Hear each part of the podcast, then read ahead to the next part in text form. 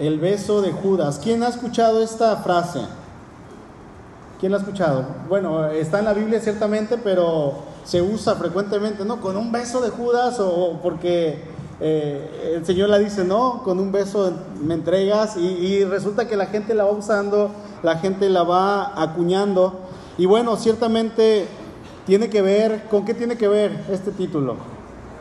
Con traición, es algo que ya sabemos en cuanto lo escuchamos, decimos, se va a hablar de la traición y ya hemos hablado en días anteriores acerca de Judas, pero vamos a ver un poquito más. Recuerden que estamos estudiando casi no verso por verso, pero bueno, sí, pero estamos estudiando porción, porción por porción. Entonces, vamos a, a, respetar eso. Ya estamos casi terminando el capítulo 26 y todavía nos falta un poquito, pero terminando nos quedan dos capítulos más de Mateo. Así es que dice el verso 47, mientras todavía hablaba, vino Judas, uno de los doce, y con él mucha gente con espadas y palos de parte de los principales sacerdotes y de los ancianos del pueblo. Y el que le entregaba les había dado señal diciendo, al que yo besare, ese es, prendedle. Y enseguida se acercó a Jesús y dijo, salve, maestro, y le besó. Y Jesús le dijo, amigo, ¿a qué vienes? Entonces se acercaron y echaron mano a Jesús y le prendieron. Hasta ahí vamos a leer, como ya hemos visto en, algunos estudios pasados, el actuar de Judas puede que sugiriera dos motivos. ¿Quién se acuerda? Hay dos motivos. Eh, el primero es que, que, realmente pudo haber sido por avaricia. ¿Se acuerdan que lo vimos algunos domingos atrás cuando hablamos de la preparación de Judas? Pudo haber sido por avaricia.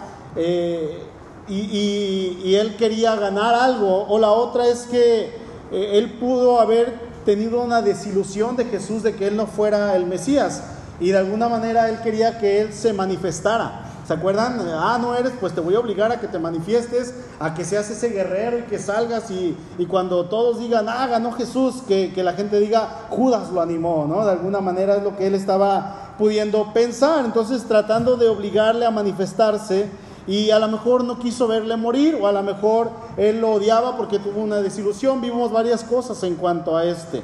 Hay por consiguiente dos maneras de interpretar esta situación. Si no había en el corazón de Judas eh, nada más que un odio negro o una especie de avaricia insensata, podríamos decir sencillamente que este es el acto más terrible de la historia, lo que pasó. En otras palabras, podríamos decir, no hay traición más grande en toda la historia de la humanidad y no la habrá jamás que la que hizo Judas. No va a haber nada más grande en cuanto a traición, en cuanto a pecado, un pecado, ¿cómo se dice? Premeditado, un pecado que él estuvo planeando durante tiempo. No va a haber algo más grande. Dice el verso 47, mientras todavía hablaba, vino Judas, uno de los doce, y con él mucha gente con espadas y palos de parte de los principales sacerdotes y de los ancianos del pueblo. Dice el texto que eh, el Señor estaba hablando, obviamente estaba hablando con sus discípulos, los estaba invitando a orar, ellos no quisieron, se fue a orar, regresa, los, les dice, no pueden orar conmigo, se va a orar otra vez, llega la tercera vez, y luego dice, miren, se acerca el que viene a aprenderme, ya llegó. Y en ese momento está hablando el Señor, dice, mientras todavía hablaba, viene Judas en ese momento. Entonces aquí encontramos las dos historias. Y dice que el texto, el texto que Judas venía con mucha gente se refiere principalmente a un destacamento de soldados romanos. Estamos hablando que probablemente Judas consiguió llevar consigo unos 600 soldados. No eran poquitos. Puede ser que si no fueran 600, que era el destacamento, hubieran mandado al manípulo. El manípulo, que teóricamente eh, no era tan grande, pero era grande, se trataba de 200 soldados.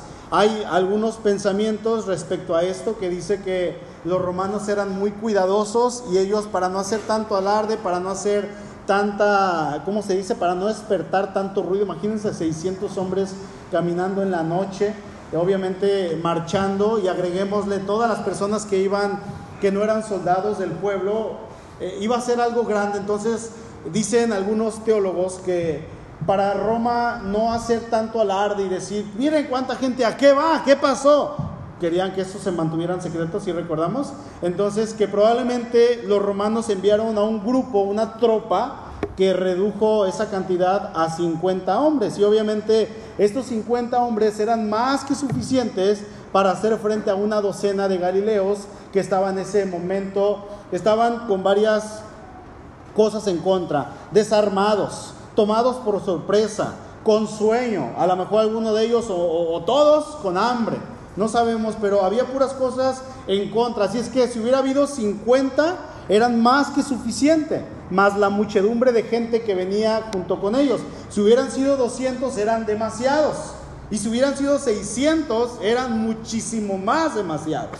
Entonces, era mucha gente que venía para eh, atrapar al Señor, pero como no podían provocar reacciones en el pueblo, lo más probable es que enviaron una tropa de 50 soldados, que eran soldados que estaban al servicio del Sanedrín, al servicio de los sacerdotes. Entonces, podríamos decir que el Sanedrín tenía sus ministros policías. Eran como la policía que trabajaba para los religiosos específicamente. Estaban a la puerta del templo cuidando a los sacerdotes, cuidando a los fariseos, a los escribas. Estaban ahí a cargo de que en el lugar, en, el templo no hubiera disturbios. Había seguridad por todos lados, específicamente para temas de asuntos religiosos. El gobierno romano se los prestaba a estas personas. Entonces dice que Judas va delante de ellos no como capitán, sino él va como guía, él va guiándolos.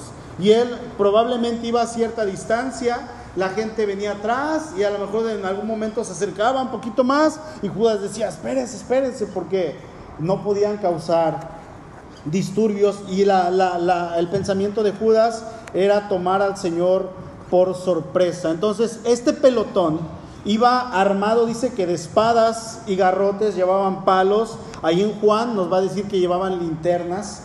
Eh, llevaban muchas cosas, eran elementos del equipo militar, aunque seguramente podríamos agregar que no faltaron lanzas y, el uso de estos garrotes y antorchas quiere decir, y, y, con eso nos estamos seguros que pertenecían a la guardia del templo, porque esos instrumentos se usaban ahí en el templo para diferentes usos. Dice el verso 48, y el que le entregaba les había dado señal diciendo, al que yo besare, ese es y lo prenden, le agarran, lo toman. La pregunta aquí es, ¿por qué hacía, una ¿por qué hacía falta una identificación para saber quién era el Señor? Porque lo que estos partidos no era, necesitaban no era identificar quién era Jesús, porque si no, ellos no hubieran sabido quién era el Señor en ningún momento. Lo que eh, Judas está diciendo al momento de decir, yo se los voy a entregar y le voy a dar un beso, no era para mostrarles quién era y enseñarles, es Él. No, lo que Judas está diciendo es, yo les voy a indicar el momento y el lugar preciso donde ustedes lo van a atrapar. ¿Sí? Cuando yo me acerque, yo puedo estar platicando con él, puedo estar platicando con los discípulos, pero el punto es que ellos no estén ahí, el punto es que ustedes vean el momento en que yo les diga, no es cuando yo llegue con él y le dé la mano, no, en el momento en que yo le dé el beso, ustedes van a saber en ese momento que ustedes tienen que ir y agarrarlo. Era hasta ese momento que Judas iba a dar el, el ¿cómo se dice? sí, el, beso de Judas, iba a decir el pitazo, pero bueno, es, es, es la orden, ¿no? Entonces, recordemos que Jesús y sus discípulos estaban en el huerto de Getsemaní, que era un lugar que alguien probablemente le había prestado al Señor alguna persona con muchos recursos en alguna de sus giras le dijo, Señor, yo tengo un huerto donde puedes ir a pasar tiempo con tus discípulos, donde puedes ir a orar con tu Padre, donde tú puedes tener el tiempo que tú quieras, ahí con los discípulos tengo árboles, tengo ahí una fuentecita de agua, tengo todo, hay árboles frutales, hay de todo para que tú estés ahí tranquilo y puedas descansar. Entonces era una propiedad privada. Judas sabía y conocía esta propiedad porque el Señor pasaba seguido tiempos ahí con sus discípulos. Entonces, podríamos decir que era increíble que la policía del templo no supiera bien quién era, el hombre que hacía pocos días había entrado al templo y que había hecho.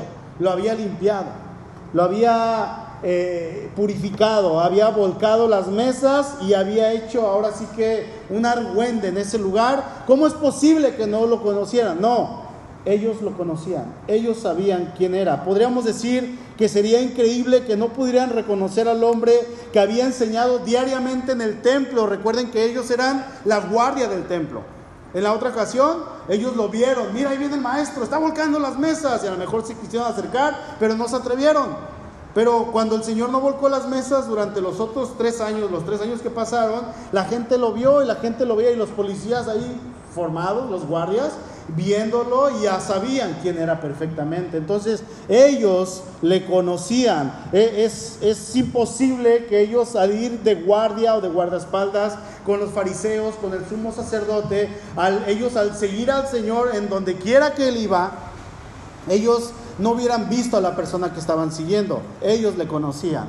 Entonces no era para decirles, es Él, es Él, no, era simplemente para que eh, los soldados supieran el momento y el lugar preciso en que ellos tenían que atrapar al Señor. Es por eso que una vez que Judas que los lleva a Getsemaní, ya ellos muy bien sabían a qué hombre tenían que arrestar, solo necesitaban el momento preciso y el lugar correcto. Parece lo más probable que Judas besara al Señor como un discípulo lo hacía con su maestro, como una cosa lo más normal del mundo. Lo curioso es que desde el momento del beso de Judas, Judas desaparece de la escena del huerto para no aparecer en unos versículos más adelante y unos cuantos cuando regresa las monedas al templo y cuando él se suicida. Ya no vuelve a aparecer Judas en la historia, ni siquiera apareció como testigo en el juicio cuando estaban enjuiciando al Señor. Dice, no nos dice la escritura, pero lo más probable es que este hombre huyó. Ahora, como dije, la señal que Judas había dado para que le reconociesen eh, en aquella penumbra, en aquel lugar oscuro, era besarle y era normal en los discípulos de aquel tiempo que ellos se acercaran hacia los rabinos cuando se encontraban con ellos, cuando iban llegando, cuando el rabino llegaba, ellos después de levantarse se inclinaban, si, si, tenían la oportunidad, ellos lo abrazaban, pero también le besaban la mano, ya sea las mejillas o le besaban la cabeza. Y dice ahí el verso 48 que Judas les dijo, al que yo besare, ese va a ser. Ustedes lo prenden, ustedes lo agarran en ese momento. Entonces, vamos a ver que hay señales de que el beso de Judas que él le dio al maestro era más que eso. Cuando Judas le dijo al gentío armado, a toda esta gente, no a los fariseos, sino le dijeron, Judas, ahí te va una tropa, o ahí te va un manípulo de 200 hombres, o ahí te va, eh, ¿cómo le dije que se llamaba el otro? El, primer grupo, ahí te van 600 hombres. Judas les dio instrucciones a ellos y les dijo, bueno, al que yo le diera un beso, a ese va a ser el que van a arrestar. La palabra que se usa para beso en griego es una palabra fileín. Esta palabra es de donde viene la palabra fileo. Y creo que todos aquí hemos escuchado la palabra fileo. Fileo es una palabra que denota más bien un afecto entrañable. Es como hablar de la amistad. Esta, palabra se usa para referirse hacia del afecto de un ser humano y ese afecto, el afecto que él puede llegar a tener por otro ser humano. ¿Sí? Yo, yo fileo a todos ustedes, yo los quiero, no les estoy diciendo los amo. ¿Sí? Es, es como un te quiero en lugar de un te amo. ¿No? Esa es la palabra fileo. Pero fileo, ahí en Mateo 26, en Marcos 24 y Lucas 22, hablando de esta escena específicamente, cuando habla del beso, significa besar. Fileín es la palabra. Entonces es la palabra más común y más corriente para besar. Pero cuando se dice que Judas le dio un beso a Jesús, él dice, cuando yo me le acerque al que yo fileín, ese es. Y dice que se acerca con el maestro y le dice, maestro, salve, lo saluda y dice, y le besó. La palabra cambia, la palabra es catafileo. ¿Ok? Entonces ya no es la misma palabra. Catafileo, fíjense el significado que tiene. Significa besar ardientemente. Ahora, no vayamos a malinterpretar esto, ¿sí? Puse este significado porque ese es el significado. Besar ardientemente. Aquí no hay nada de malo. Esta palabra tiene el prefijo, antes de fileo, tiene un prefijo que es cata. Y cata sirve para intensificar el, significado del verbo. Por ejemplo, nosotros decimos, ay, esto es grande, ¿no? Y cuando vemos algo más grande, esto es muy grande. Ese es el prefijo anterior a la palabra. Entonces estamos intensificando, ¿no? Oh, eso es pesado. Uh, eso está mega pesado. Estamos intensificando la palabra. Podríamos usar la palabra kata si fuéramos griegos. Entonces, él está usando, el, escritor está usando la palabra catafileo, que significa besar intensamente o besar ardientemente. Entonces podríamos decir que lo que Judas hizo fue darle un beso con afecto. ¿Sí? Él se acerca y le da un beso con afecto, o como dice un comentarista, le abrazó y le besó, y ese beso fue repetidamente. Probablemente lo abrazó y le dio un beso en la cabeza y luego le dio otro y luego lo agarró y lo besó en los cachetes. No sé, pero fueron besos repetidos que Judas le dio, como de una persona a otra que ama. ¿Han visto los borrachitos? Se quiero mucho, compadre, ¿no? Empiezan y, en la cabeza, en la frente y ah, para allá, ¿no? Empiezan los otros y, y, está demostrándole el amor, es un catafileo, ¿sí? Está besándolo repetidamente sin malinterpretar la palabra, ¿ok? Entonces, eso es lo que significa, eso fue lo que hizo Judas. Le abrazó, dice un comentarista, o sea, intensificó el, el, el hecho de decir cata lo abrazó, no solamente le dio un beso, sino lo abrazó, pero demostrándole un amor y luego lo besó repetidamente, a lo mejor en la mano, en la cabeza y le dio muchos besos. Entonces, catafileín, catafileo, indica un beso de amor. Indica un beso de amor y quiere decir que Judas besó al Señor repetidas veces y fervientemente. Ahora, aquí hay algo bien interesante.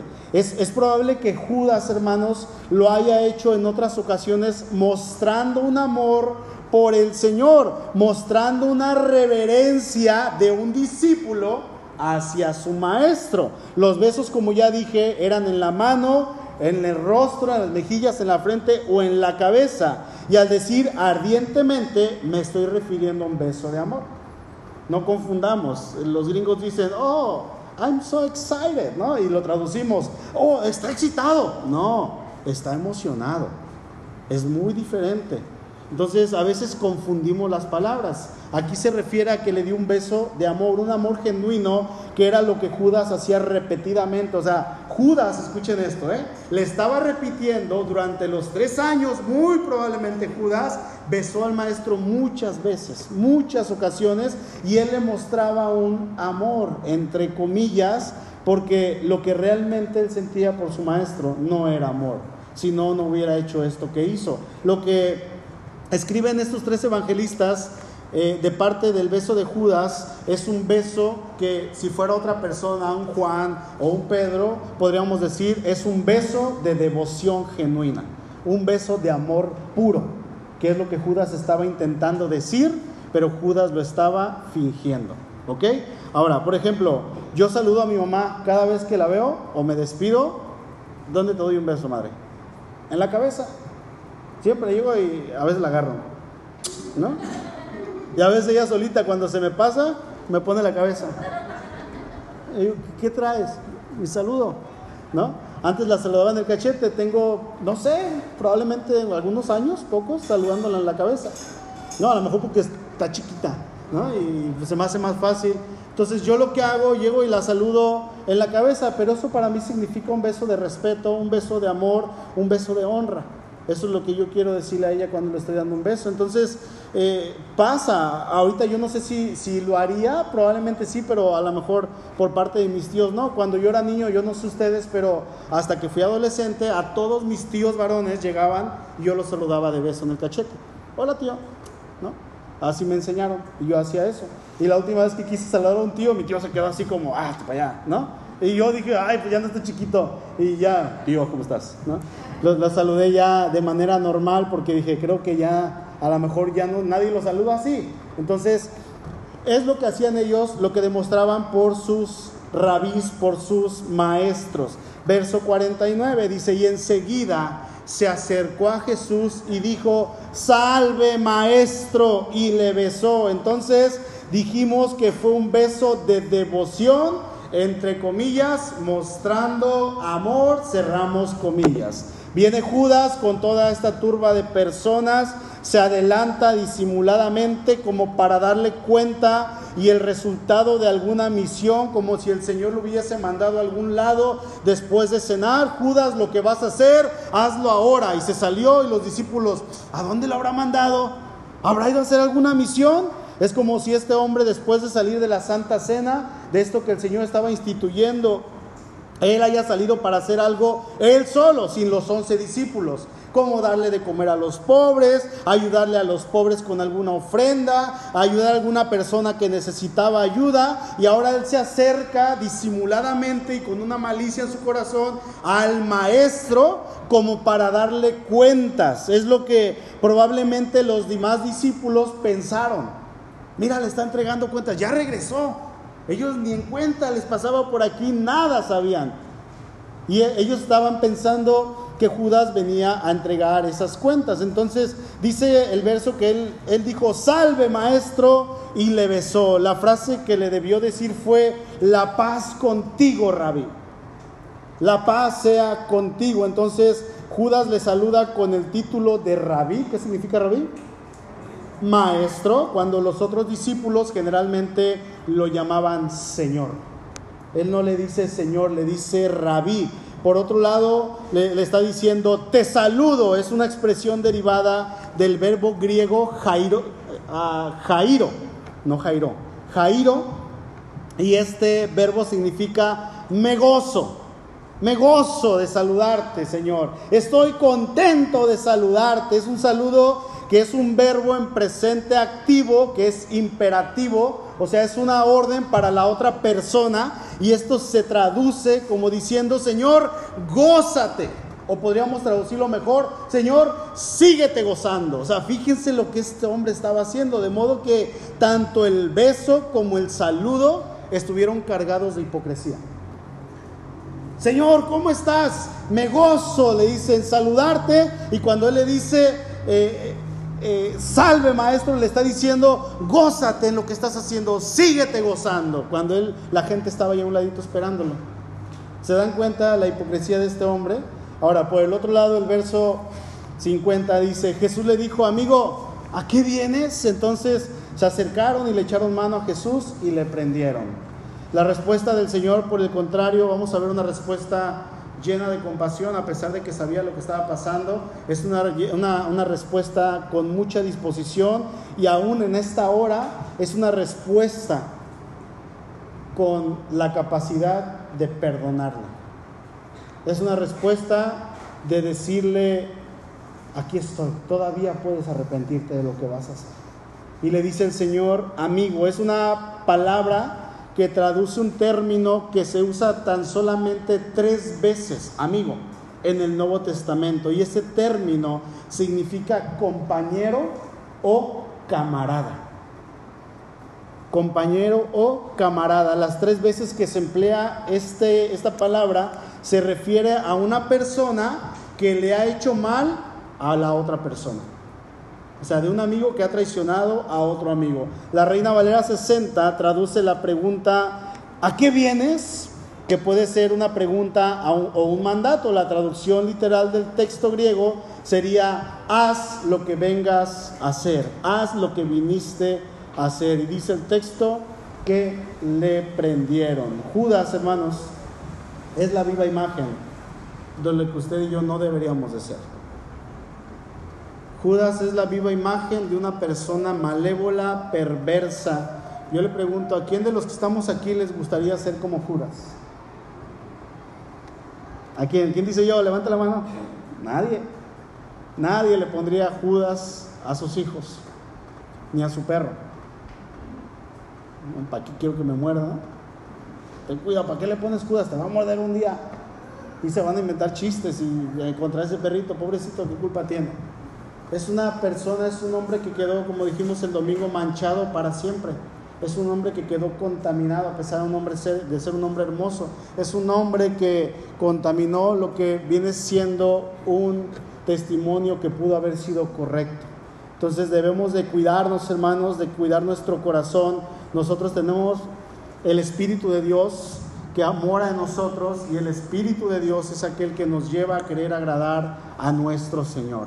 El Espíritu de Dios es aquel que aun cuando nosotros podamos pecar, podamos fallar al Señor, podamos traicionarlo sentir que lo traicionamos, el Señor se levanta y nos dice, amigo, camarada. ¿Han escuchado cuando dicen, mira, él es mi amigo? No, no, no, no, ¿qué mi amigo? Él es mi camarada. O sea, es algo más, ¿no? Y la que sigue decía un amigo, no, no, ¿qué mi camarada? Eres mi aval. Ya era, tú me prestas incondicionalmente. No, pero la palabra camarada damos a entender en nuestra traducción que es una palabra que está muy arriba. No, tú no eres mi amigo, eres mi camarada, eres mi hermano. Entonces, cuando nosotros fallemos, hermanos, pequemos, tengamos en cuenta que nuestro Señor nos voltea a ver y nos dice, amigo, aquí estoy, levántate. Amén. Vamos a orar rápido, rápidamente. Padre, gracias por este tiempo. Gracias porque eres fiel, porque eres bueno. Gracias, Señor, por tu palabra. Permite que sigamos aprendiendo, Señor, y que podamos seguir creciendo en ti. Bendice, Señor, a cada uno de mis hermanos y mis hermanitas aquí presentes. Y permítenos, Señor, tomar estos ejemplos bíblicos como lo más hermoso que nosotros tenemos y ayúdanos, Señor, a que cada día podamos vivir para ti. Gracias, Dios, por tu palabra. En Cristo Jesús oramos. Amén.